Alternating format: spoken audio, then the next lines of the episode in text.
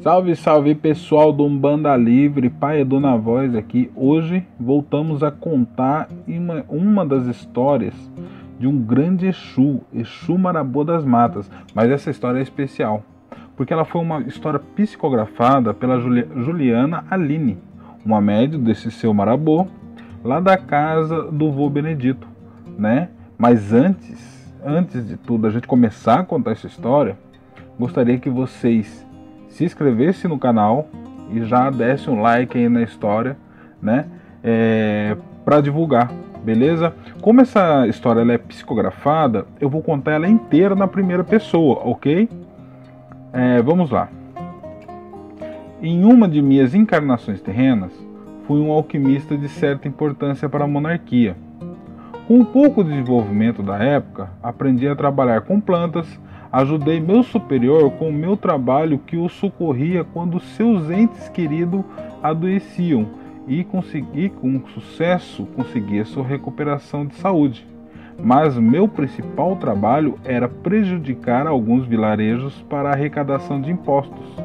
Em certo momento começaram as revoltas populares devido aos altos impostos e as misérias do vilarejo. Fui designado então a prejudicar alguns vilarejos. Aquele que não era queimado acabava sendo envenenado, fazendo sucumbir a população humana e animal. Em uma de minhas tarefas de ataques a um vilarejo, vi uma jovem de beleza estonteante que mexeu comigo e me senti que não poderia deixar ali. Então a resgatei, levei uma cabana muito simples dentro da floresta. Ela parecia conhecer aquele lugar. Contei a ela o que estava acontecendo. Ela mudou sua expressão consideravelmente. Suas lágrimas eram uma mistura de ódio com tristeza. Em poucos dias, aquele vilarejo onde viviam desapareceu e aquela linda mulher já não chorava mais, guardava seus sentimentos para si. Com o tempo passei a visitá-la com certa frequência, mas, escondido dos olhos de alguns guardas que apenas faziam o seu trabalho e que era o de seguir e entregar aos seus superiores quem eles suspeitavam de traição. Passei a ajudá-la a linda moça de forma que podia e fui apaixonando cada vez mais por ela. Essa paixão era avassaladora. Chegávamos a perder a noção de tempo em nossos encontros. Passei a descobrir que meu conhecimento sobre plantas era pequeno quando ela começou a me ensinar sobre algumas propriedades. Nosso envolvimento era algo mágico, assim posso dizer da paixão, da paixão passei a amá-la, como nunca e nada e nem ninguém em minha pequena existência. Pude perceber a diferença entre amor e paixão quando começou a doer. Sentia dores que não havia sentido ainda. Dores não se explicam em palavras quando se amam, eram dores da alma. Esse amor era tão grande que não percebia a magia que me envolvia. Sim, magia que me levou a fazer coisas terríveis, além das que eu haviam feito com consciência. Passando algum tempo, ela me convenceu a vingar a sua perda. Achei que eu estava me vingando também.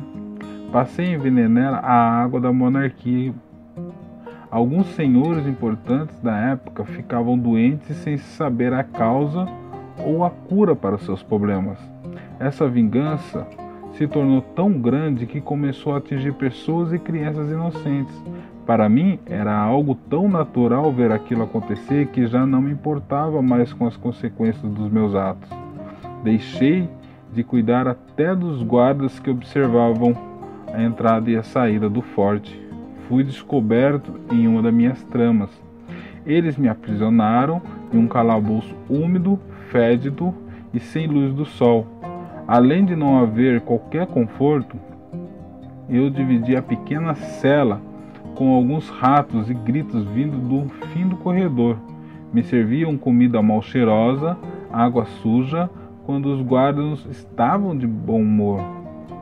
Fiquei naquele lugar por algumas semanas até decidir o que fazer comigo.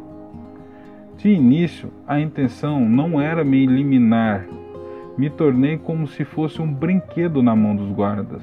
Fui torturado, escalpelado para que falasse amando de quem haviam feito todas aquelas atrocidades. Não havia um nome, pois nunca considerei que houvesse um mandante. Eu acreditava que havia feito por mim mesmo. Enquanto eu não disse um nome, as torturas não, não pararam. Eu já não tinha mais força para falar, andar ou se mexer. As poucas vezes que conseguia abrir os olhos e ver o meu corpo, estava coberto de sangue. Para tentar amenizar a situação em que eu me encontrava, meus pensamentos eram voltados ao maior amor que já tive. Lembrava detalhes do rosto daquela em que eu havia prometido meu coração.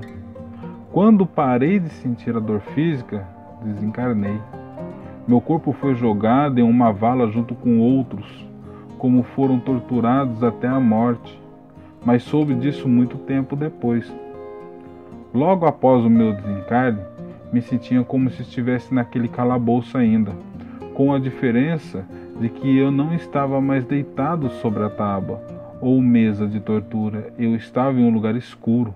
Minhas dores físicas eram maiores, quase insuportáveis, Digo, digo quase, pois intercalava desmaios e dores. Meu corpo continuava coberto de sangue e eu arrastava aquele chão frio, sujo e sem vida. Quando meus olhos se acostumaram com a escuridão, pude perceber então que não estava sozinho naquele lugar. Haviam pessoas que nunca vira antes e elas se aproximavam de mim com o objetivo de sugar o que restava de minha energia e de minha força vital. Aí me lembrei do que tinha visto e feito, vivido, sofrido e como havia desencarnado. Eu não tinha forças para me mover, sequer brigar ou lutar pelo que estava acontecendo. Perdi a noção de tempo e espaço naquele lugar. Foi tempo suficiente para eu começar a alimentar de dois sentimentos, o da raiva e do amor. Sentia raiva por estar ali, raiva pelas dores, raiva por aqueles seres que me sugavam, raiva por não estar ao lado daquela que tanto amei. Alimentei uma raiva oriunda de uma situação em que eu me encontrava pelo não desligamento da minha vida terrena. Através daquela roupagem suja, ensanguentada, quase sem forças para me mover, alimentei-me de amor, de início sabia de onde surgia, mas depois pude perceber de onde era. Ele era a coisa mais preciosa que eu tinha naquele lugar, um amor que lutava em rebater aquele ódio. Demorou muito tempo para que eu conseguisse me movimentar. Mesmo desencarnado, sentia fome, sentia frio, sentia sede, sentia medo, eu estava fraco com feridas abertas, e ali pude pedir socorro. As lembranças da minha última vida ainda estavam bem vivas dentro de mim, mas eu já estava cansado. Comecei a me desligar do mundo material e minhas feridas começaram a fechar. Eu já sentia meu corpo novamente e movimentava com mais facilidade. Foi quando, em um certo momento, vi um vulto negro, mais negro que a escuridão daquele lugar, ele se movia rápido e meus olhos ainda estavam preparados para conseguir ver com clareza seus detalhes. Como não há qualquer tipo de luz onde eu estava, qualquer outra luz que existia ou se aproximava era capaz de cegar. As, aos poucos fui acostumando com aquela presença e me senti seguro e confortável com ele ali. Ao toque, ele era grande, um felino de pelagem negra e olhos verdes, apenas eu podia ouvi-lo ou tocá-lo. Ele foi mandado para meu resgate, o resgate de uma alma que já não sentia que teria salvação, mas guardara algo especial em seu interior. Este foi o primeiro recado que me passou.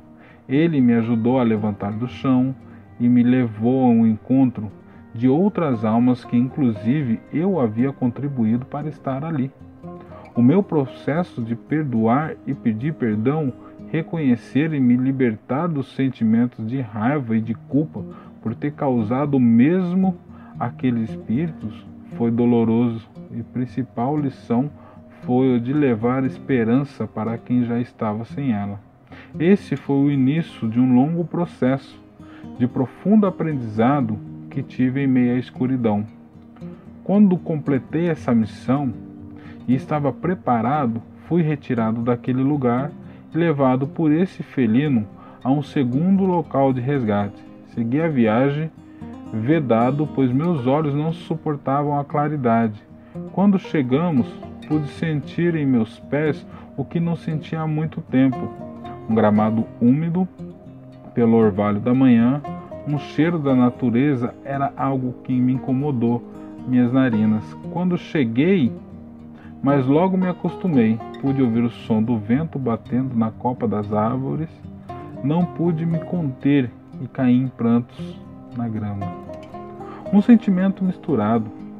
Não, não conseguia definir ao certo o que sentia, mas algo dentro de mim parecia que queria sair, como se fosse um grito de alegria, agradecimento e amor. Aquele felino continuava ao meu lado e eu, deitado, chorei por horas e ele me acalentando. Meus olhos continuavam vendados. Me levantei caminhando por algum tempo, sentia que havia colinas. Uma leve, bria, uma leve brisa batia em meu rosto como se me dissesse: Seja bem-vindo à sua nova casa. Pude apalpar a pequena natureza com minhas mãos e, mesmo sem ver, tudo era belo e perfeito. Por estar debilitado, essa caminhada parecia ser longa mas o mais belo de todo era o que tinha visto.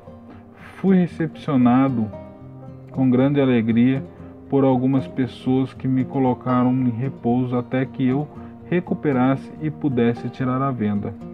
Eles me limparam, me deram roupas de vestimenta única e me explicaram que lugar era aquele. Era uma colônia de estudo e desenvolvimento de Exu muito mais do que aprender sobre a linha, eles colocaram em processo de cura, limpeza daquele novo corpo, novo corpo etéreo que havia é, assumido. Passei muito tempo e em meio a livros, estudos, conversa com os anciões. Tive contato com outras linhas de Exu, Caboclo, Preto Velho. O aprendizado é longo para que possamos ter respeito cuidado e conhecimento sobre outras linhas de trabalho disponíveis na Umbanda. Passei a conhecer a linha dos marabôs e me identifiquei com o modo de trabalho. Me foi permitido trabalhar na linha de Oxóssi pela minha conexão e vibração do conhecimento da expansão, atributos dessa divindade. Como Exu, Trabalhei com alguns resgates, cuidado, cura dessas almas que, que passam pelo umbral. E só muito tempo depois me permitiram trabalhar com médios na vida terrena. A minha missão a minha missão é a missão de qualquer outro Exu, que trabalha honrando e respeitando todo o seu aprendizado adquirido e com trabalho para o bem, amor e caridade. A cura para os males da alma do coração e do corpo físico. Esse, gente, esse é um breve relato de como iniciei essa caminhada. É uma, um presente ao dirigente da casa do vô Benedito, aos pais pequenos, à médium que escolhi para trabalhar e a todos os filhos dessa casa de caridade. Sou o Exu Marabô das Matas e estou aqui para ajudar a todos que me pedirem socorro e auxílio. Gente, essa é uma história de do seu Marabô das Matas, é uma história que é, eu fiquei emocionado aqui lendo, né? Porque eu também já tive alguns contatos em relação a essa colônia que ele citou, né? E eu fico, eu fico muito feliz de estar tá passando isso para vocês, de verdade mesmo, né? De estar tá passando isso daí para vocês que possam ter mais conhecimento sobre como funciona essa questão dos espíritos, né, das linhas, que assim eu acho importantíssimo, né? Saravá, seu Exu das Matas, Laroie Exu, Laroie, seu Marabô que trabalha comigo, meu grande amigo. E muito obrigado à psicografia da Juliane Aline, né? E da casa do vô Benedito. Muito obrigado, meu povo. E axé. Até mais. Tchau.